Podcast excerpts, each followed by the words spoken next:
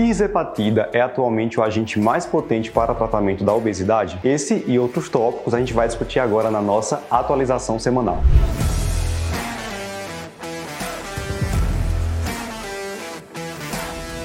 Bem, nós já falamos anteriormente aqui na atualização semanal sobre a tirzepatida. Ela é um coagonista de receptores GIP e GLP-1 de uso semanal por via subcutânea, já aprovada pelo FDA para tratamento de diabetes. E a grande novidade atualmente do Congresso da American Diabetes Association foi o estudo SURMOUNT 1, no qual a tirzepatida foi avaliada nas doses de 5, 10 e 15 miligramas para tratamento de obesidade. E prestem atenção porque foi o melhor resultado que nós tivemos até o momento com a gente para o tratamento da obesidade.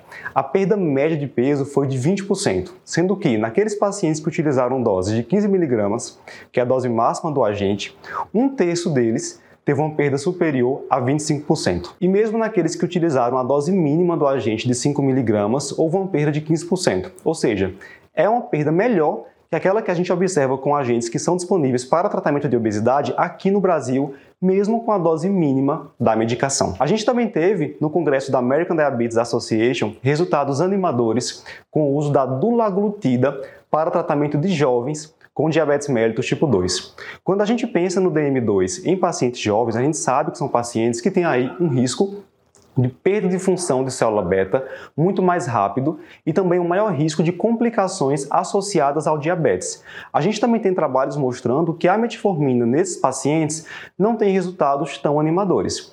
Por isso, que foi muito animador ver o resultado que a dulaglutida demonstrou no estudo Howard Pads na avaliação de pacientes com idade entre 10 a 17 anos, nas doses de 0,75 mg e 1,5 mg, quando comparada ao placebo. E aí o que, é que foi observado?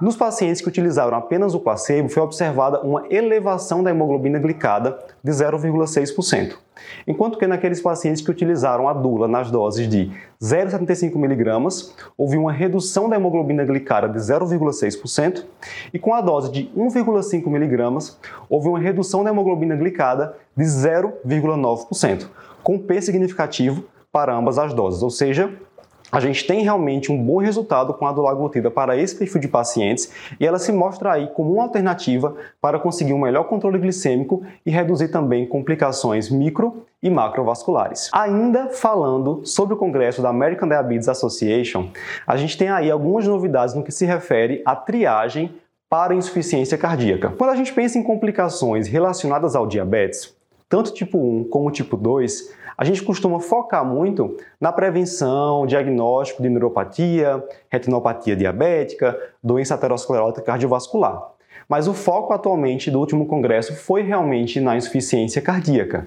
A gente tem evidências claras de que o diagnóstico precoce da insuficiência cardíaca com intervenção oportuna pode reduzir desfechos adversos nesses pacientes.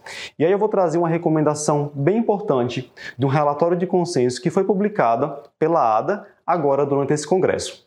A gente precisa anualmente avaliar peptídeo natriurético e troponina cardíaca ultrassensível para triagem de insuficiência cardíaca.